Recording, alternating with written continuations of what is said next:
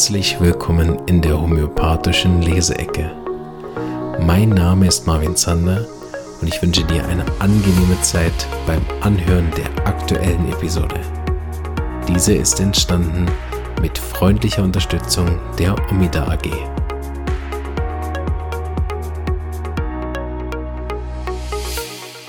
Hallo und herzlich willkommen zu einer Folge Leseecke. Wenn ich mich nicht irre oder verzählt habe, sind wir bei Leseecke 37. Und äh, genau, heute haben wir ein Buch, was ihr im Titel ja schon seht. Ihr wisst ja eigentlich immer schon, worum es geht, wenn ihr das im Podcast hört. Aber da ich das hier immer live streame, äh, gibt es natürlich auch Zuhörer, die es nicht wissen. Aber wir haben heute das Buch von Herrn Thomas Genneper und Andreas Wegener, Lehrbuch der Homöopathie, Grundlagen und Praxis vom Haug Verlag. Sehr ein umfassendes Buch mit sehr vielen äh, Seiten. so, also viel über die Homöopathie geschrieben. Ähm, und wir sind hier mittendrin in allgemeine Arzneimittellehre und mit der Überschrift 2.5 die primäre Materia Medica. Und das starten wir mal. Das sind mehrere so kleine Absätze. Mal gucken, wie weit wir kommen, dass wir etwa auf die halbe Stunde kommen. Ich denke, wenn wir mehrere Überschriften machen. Also wenn ich so vorher gucke, was war vorher? Anordnungsschema, Kopf bis Fuß. Hier gibt es so Beispiele, Bearbeitung von Prüfungssymptomen. Also irgendwie sind wir hier mitten in, wie ein Arzneimittel entsteht oder so. Ne? Also wie das nachher aufgeschrieben wird. Gut, weil danach kommt nämlich Mittelfindung. Gut, wir schauen mal. Also die primäre Materia Medica. Nachdem die Prüfungssymptome nach dem Kopf-zu-Fuß-Schema angeordnet und durchnummeriert sind, liegt die primäre Materia Medica ähm, der jeweiligen Arznei vor. Genau. In ihr sind jetzt alle Prüfungssymptome, Symptome von Geheilten und die jeweils gesammelten Vergiftungssymptome aus der Literatur vereinigt. Eine eigentliche Bearbeitung der Symptome hat noch nicht stattgefunden, wenn man einmal davon absieht, dass der Prüfungsleiter die Symptome der Arzneiprüfer konzentriert und in eine sprachlich bessere Form gebracht hat. Der Original äh, der Symptome ist jetzt der Ausgangspunkt für alle weiteren Schritte, die die Erschließung der Materia zum Ziel haben. Genau, also vielleicht für die, die jetzt nicht so firm sind, worum es hier geht. Also in der Arzneimittelprüfung sind Symptome herausgekommen. Die hat der äh, Prüfungsleiter dann gesammelt und die werden jetzt hier zusammengeführt. Also Prüfungssymptome, Symptome von geheilten und gesammelten Vergiftungssymptome und daraus entsteht diese primäre Materia Medica und die wird dann noch sprachlich angepasst, dass man damit gut arbeiten kann und anschließend äh, wird dann damit weitergearbeitet. Als Sammelwerke dieser Art gelten in erster Linie Hahnemanns reine Arzneimittellehre und die chronischen Krankheiten. Dazu kommen unter anderem die weniger bekannten reine Arzneimittellehre von Hartlob und Trinks sowie die größere Sammlung von Prüfungssymptomen, die von Allen herausgegeben eine Enzyklopädie of Pura Materia Medica, die Ende des 19. Jahrhunderts erschien und in der auch zahlreiche neue Prüfungen nach Hahnemann berücksichtigt sind, heute als Reprint erhältlich. Das mal zur primären Materia Medica. Mittelfindung. In den Anfangsjahren der Homöopathie leistete Hahnemann notgedrungen die Mittelfindung mittels direktem Zugriff auf die primäre Materia Medica. Ein auffallendes Symptom beim Patienten verglich man mit den entsprechenden Abschnitten aller Arzneien. Also wenn man ein spezielles Kopfsymptom hatte, ne, ist man durch alle Mittel durchgegangen und hat alle Kopfsymptome verglichen. Was für eine Arbeit. Ne? Äh, Habe ich tatsächlich auch schon öfter mal gemacht, dass ich mir wirklich von allen Mitteln aus der Dr. Hughes Materia Medica gewisse Symptome, Ohrensymptome oder Magen-Darm-Symptome angeschaut habe, also explizit auf das, äh, weil man bei bestimmten Mitteln dann gar nicht dran denkt, ne, auch mal auf die Ohrensymptome zu schauen und man ist dann auch erstaunt, wie viele Mittel Ohrensymptome an den Prüfungen hervorgebracht haben, die nachher weder im Repertorium noch im eigenen Kopf irgendwo auftauchen. Und so habe ich auch immer wieder Weiterbildung betrieben. Und so war ich immer wieder in der Lage, auch Arzneien zu geben, die nicht im Repertorium besonders gut vertreten waren und selbst bei uns in der Medica und in der Schule im Unterricht zu kurz gekommen sind. Hm? Äh, erinnert da an die Anfangszeit von äh, Covid und meine Manganfälle, die so gut gelaufen sind. Ne? Das war auch sowas, wo ich einfach aus der Medica das äh, rausgelesen habe und mich dann, wo Covid war, erinnert habe. Da war doch mal irgendwann ein Mittel mit M, keine Ahnung. Ne? Beim Repertorium findet man Mangan-Aceticum fast nicht. Gut, also, also äh, sehr mühsame Arbeit, die Hahnemann da für jeden Patienten machen musste. Aber wenn man nichts anderes hat, gell, kein Radar oder so, bleibt das ja als einzige Möglichkeit. Es zeichneten sich aber bald praktische Schwierigkeiten bei dieser Art der Mittelwahl ab. Die Schüler der Homöopathie konnten nicht auf eigene Prüfungserfahrungen zurückgreifen. Das selbst erlebte und erarbeitete Arzneiwissen Hahnemanns fehlte ihnen, weil es gab ja keinen Buchdruck in dem Sinne, ne? bis man das alles abgeschrieben hatte. Wobei Buchdruck müsste dann irgendwann gekommen sein. Ne? Aber wahrscheinlich hatte, war das ja nicht günstig. Also falls es das schon gab, ne? äh, war das vervielfältigen und bis man so ein Buch dann hatte, dann kann man ja nicht bei Amazon bestellen. So waren sie gezwungen, sich alles mühsam aus den Symptomsammlungen einzuprägen, was durch das stetige Anwachsen der Mathematiker durch Neuprüfungen schließlich an seine Grenzen stieß. Wie wir heute wissen. Ne? Kaum jemand kann im Kopf alle Symptome von auch nur einem Mittel irgendwie haben. Ne? Also, so, geschweige denn noch irgendwie tausend andere. Eine sichere und effektive Arbeitsweise war nicht mehr möglich. Die Materia Medica musste in eine praxisgerechte Form transformiert werden. Und jetzt kommt Entwicklung des Repertoriums. Um die Symptome der Medica jetzt für die Mittelfindung praktikabel auffindbar zu machen, war eine Anordnung nötig, die zu jedem Symptom alle dazugehörigen Mittel nennt. Hahnemann schuf deshalb schon bei den Fragmenta einen Index, der die Mittel nach den Symptomen einordnete. Das Ziel war es, eine spiegelbildliche Umkehrung der Medica zu schaffen, die eine schnelle und sichere Auffindbarkeit der Symptome des Kranken gewährleistet. Kennen wir alle, ne, die mit dem Repertorium arbeiten. Wenn wir den Materia Medica gucken, dort haben wir bei Arnika alle Kopfsymptome, alle Fußsymptome, alle Nasensymptome, alle Gemütssymptome, so. Und wenn wir ins Repertorium gucken, dann sehen wir, Arnika hat besser Kopf nach vorne, sanft nach vorne lehnen, mit starkem Wundgefühl, ne? so, besser Wärme. Und dann schaut man ins Repertorium und findet alle Mittel, die auch besser Kopf nach hinten haben, die auch Wundgefühl haben, die auch Folge nach Verletzungen sind und findet dort alle Mittel, die hinten dran sind, ne? die das auch abgedeckt haben in den klinischen Erfahrungen oder in den Prüfungssymptomen. Sein dafür verfasster Index benötigte aber für die 267 Seiten des Prüfungsindex allein schon 470 Seiten. Die Anordnung seines ersten Symptomindex Index war rein alphabetisch ohne sachbezogenes Ordnungsprinzip, so dass bei unterschiedlichen Stichwörtern die Symptome mehrfach an verschiedenen Stellen aufgeführt waren, was den Index weit umfangreicher als die Mathematiker selbst machte. Ich habe selber mal immer wieder versucht, so bestimmte gute Strukturen zu finden, mein persönliches Repertorium irgendwie noch zu ergänzen, ne, weil mir die großen sind mir oft zu groß, da steht zu viel Ballast drin die kleinen sind viel zu klein. Ne? Und ich wollte eigentlich so einen Mittelweg finden, der mir persönlich mehr taugt. Und es ist sehr schwierig, das sinnvoll anzuordnen, dass man es hinterher auch noch wieder findet.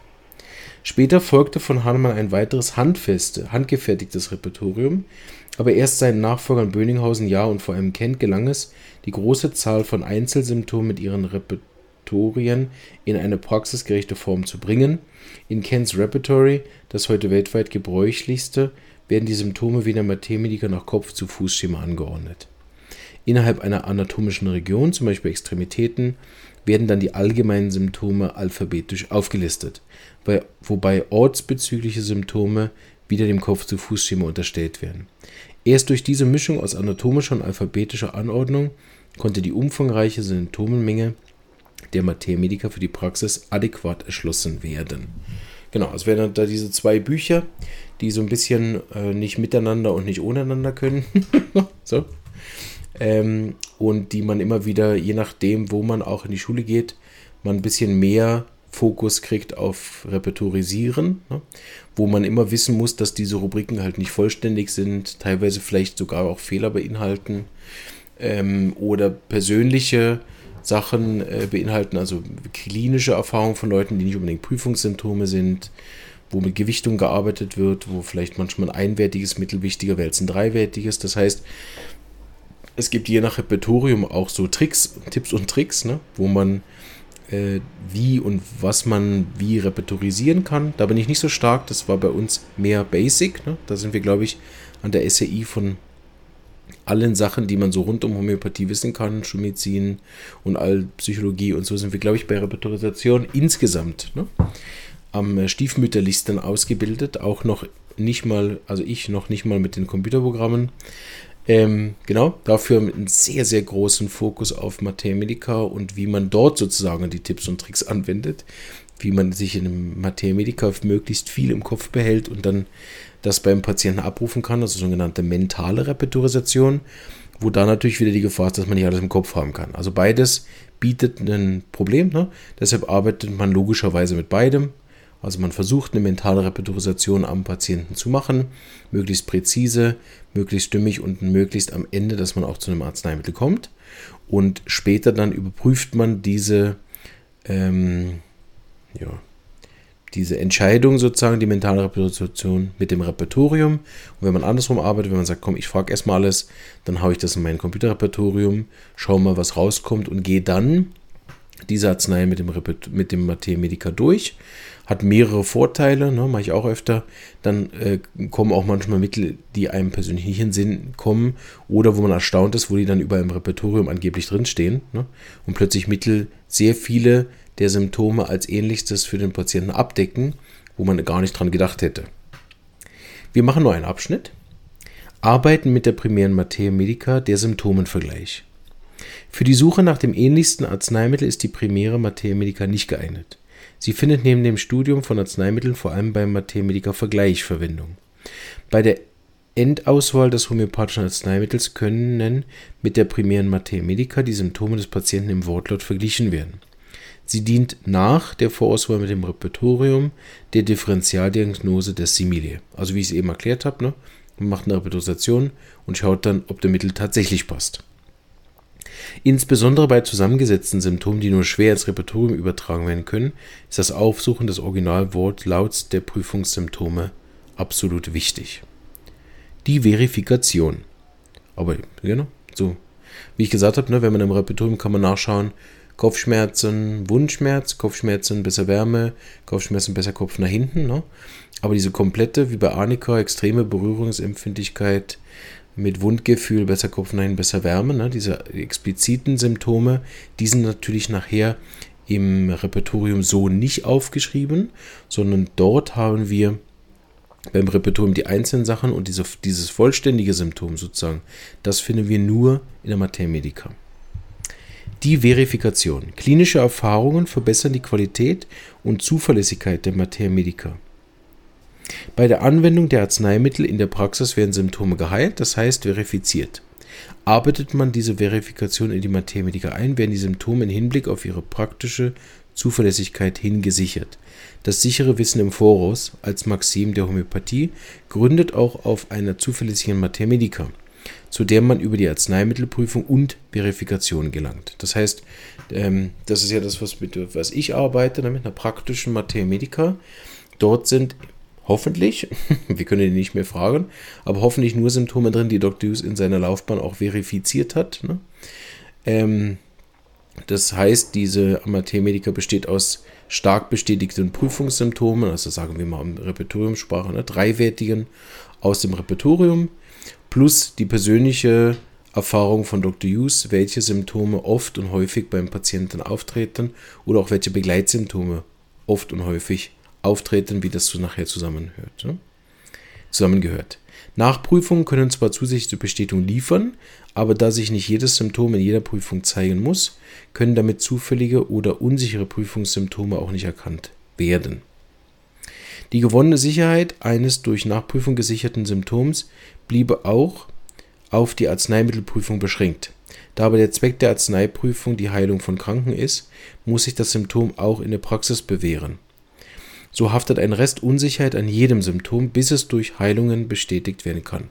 Das ist mir schon öfter auch durch den Kopf gegangen dass ich manchmal höre von bestimmten Mitteln, ja, die haben bei der Prüfung das und das hervorgebracht, so. Und dann habe ich mal einen Fall, wo ziemlich exakt genau die Symptome hat, wo man erwarten würde, okay, es müsste mindestens eine Teilwirkung geben. Irgendwas müsste passieren, ne? Es passiert einfach nichts.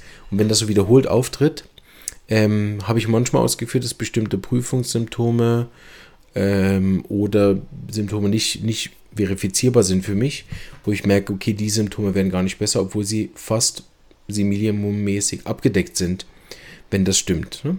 Auf der anderen Seite haben wir ja bei den gut geprüften und alten Mitteln genug dieser Art. Ne? Und das muss man immer wissen, auch eigentlich, wie alt ist diese Prüfung, wie lange ist mit dem Mittel schon gearbeitet worden. Ne? Und da haben wir, glaube ich, als Homöopathie-Szene auch manchmal mehr Lust auf Neues, ne? ganz im psorischen Sinne. Und äh, neue Mittel sind dann irgendwie besser als alte, während neue natürlich die ganzen Gefahren bieten, dass sie eben noch gar nicht richtig geprüft sind. Auch wer, mit, mit die, wer diese Sachen beobachtet, wie typische Reaktionen, äh, miasmatische Entwicklungen nach so einem Fall. Ne? Das ist ja mit einem neuen Mittel soweit noch gar nicht erforscht. Komplementmittel, feindliche Mittel, die man nicht aneinander geben kann und so weiter. Ne? Also viel davon fehlt ja und damit ist die Arbeit mit vor allen Dingen sehr vielen neuen Arzneien, die noch nicht diese lange Jahre der Prüfung hinter sich haben, oft auch etwas, wo man einfach mit sehr viel Verantwortung rangehen sollte und dann auch mit einer extra Portion Beobachtungsgabe. Ne? Was ja oft schwierig macht jetzt im Moment, ist ja ein bisschen äh, modern geworden, dass da irgendwelche neuen Mittel auf den Markt kommen und jeder die erstmal nimmt, weil die scheinbar zu mir passen, also gar keine Homöopathie mehr gemacht wird, sondern flächendeckend alle dieselben Mittel einnehmen. Was war das jetzt? Streptococcinum, ne? wo da so ein Hype war. Das ist ja grundsätzlich schön für die Homöopathie, ne? Werbung. Problem ist, wenn es gar keine Homöopathie ist, sondern irgendwie Allopathie, ne? Ich habe irgendeinen Zustand nach XY ne? und dann nehme ich das Mittel, das hat ja mit Homöopathie nichts zu tun. Schön, wenn es wirkt, schön, wenn die Leute besser und gesünder sind, ne? aber das verleitet die Leute natürlich dazu, nicht mehr zum Homöopathen zu gehen, sondern zu denken, oh, das hat letztes Mal gut gewirkt, ich nehme einfach noch ein paar Mal von dem Streptococcinum M ne? so, und machen dann halt einen Murks nach dem anderen und die Homöopathiepraxen nehmen dran sterben aus, ne? die dann nicht mehr da sind, um richtige Homöopathie unter die Leute zu bringen. Aber gut, ne? Zeitgeist, ändert sich ja auch immer mal wieder. Ähm, und im Moment muss ja alles schnell, günstig und billig sein. Ne? Vielleicht wird das auch mal wieder anders. Die Verifikation ist in der Homöopathie der einzig methodisch hinreichende Weg, die Mathematiker zu sichern und in ihrer Zuverlässigkeit und Praktikabilität zu verbessern. Absolut meine Meinung. Zusätzlich zur Absicherung von Prüfungssymptomen ermöglicht die Verifikation eine vertiefte Arznei-Erkenntnis. Symptome, die vielleicht nur ein einziges Mal beim einzigen Prüfer aufgetreten sind, können durch ihre Wiederholung, wiederholten Heilungsbestätigungen, Heilungsbestätigungen zu charakteristischen Symptomen dieses Arzneimittels werden. Als zweite Aufgabe der Verifikation ist daher neben der Sicherstellung die Erweiterung unserer Medik Materia Medica zu verstehen. Genau, natürlich nicht unbedingt jetzt bis zum Get-No, ne, also dass man irgendwann die Materia Medica aufgebläht hat und jedes Mittel hat dann 1000 Symptome. Aber ähm, grundsätzlich ne, macht das natürlich auch Sinn, wenn, wenn Sachen sich bei der Heilung gehäuft haben, ne, wie Carcinosin zum Beispiel über die Jahre sehr gewachsen ist mit bestimmten Leitsymptomen, die sehr gut und, und sicher auch bei dem Patienten helfen. Ne. Ähm, macht es natürlich Sinn, auch diese dünnen Arzneien dann auch zu erweitern. Ne? Aber ein, ein 1001 das Sulfursymptom braucht ehrlich gesagt wahrscheinlich niemand. so, außer es wäre jetzt das Heilungssymptom äh, schlechthin, ne? vierwertig oder so. Gut, wir schauen auf Juli. Aber ich glaube, 20 Minuten ist gut. Was kommt jetzt hier? Symptomen gerade. Das ist eh nochmal ein längeres Kapitel, ist gut. Ich glaube, wir haben ein bisschen Überblick mal wieder bekommen. Das haben wir länger nicht mehr gemacht, diese einzelnen Bücher, glaube ich. Ist ganz gut. Ähm, ich verabschiede mich jetzt von allen aus der Episode, von der Leseecke. War mal wieder kurz. Hoffe, da war nicht nur Wiederholung bei. Die alteingesessenen Hasen werden sich wahrscheinlich gelangweilt haben. Das alles sehr bekannt ist. Die Neulinge, für die ging es wahrscheinlich schnell, deshalb fasse ich es nochmal zusammen. Also wir haben Arzneimittelprüfungssymptome, die am Gesunden geprüft werden. Diese Prüfungen werden von einem Prüfungsleiter dann ein bisschen sortiert, angepasst, redaktionell aufgearbeitet. so. Und dann kommt es in eine primäre Materia Medica. Aus der primären Materia Medica von allen Mitteln entsteht das Repertorium. Das Repertorium hilft uns möglichst keine Arznei zu vergessen und alle Symptome zu berücksichtigen, die wir bisher geprüft haben. Das heißt, alle Symptome, die ich an Anamnese vom Patienten ähm, aufgenommen habe, die tue ich mit dem Repertorium raussuchen, in der Hoffnung, dass es die Rubrik auch gibt. Dann gibt mir das Repertoriumsprogramm heutzutage eine Liste an Arzneien, die jetzt wahrscheinlich sind. Und die Liste gehe ich daher wieder mit der primären Materia Medica durch, suche das ähnlichste Arzneimittel raus für diesen individuellen Fall und gebe das dann und habe hoffentlich eine heilende Wirkung. Das ist meine Kurzfassung auf 20 Minuten aufgebläht. Ähm, scheint ein gut verständliches Buch zu sein, ähnlich äh, von dem Dr. Quack. Ähm, steht gar nicht hier, Praxisleitfaden Homöopathie. Ah, doch, da. Ähm, das scheint ähnlich zu sein. Aus dem können wir auch mal wieder lesen. Das ist ein Fundus an Schatz. Äh, andersrum. Mensch. Egal. so. Und äh, genau, ich verabschiede mich von allen aus der Episode und die im YouTube live dabei sind, müssen kurz warten. Ich schneide noch kurz ein, zwei Sachen raus. Am Anfang habe ich ein bisschen Krach gemacht bei der Aufnahme, das muss ich noch rausschneiden. Und dann geht es weiter für die im Live mit dem Kent. Alles Gute an die Zuhörer im, im Podcast und bis zum nächsten Mal. Tschüss!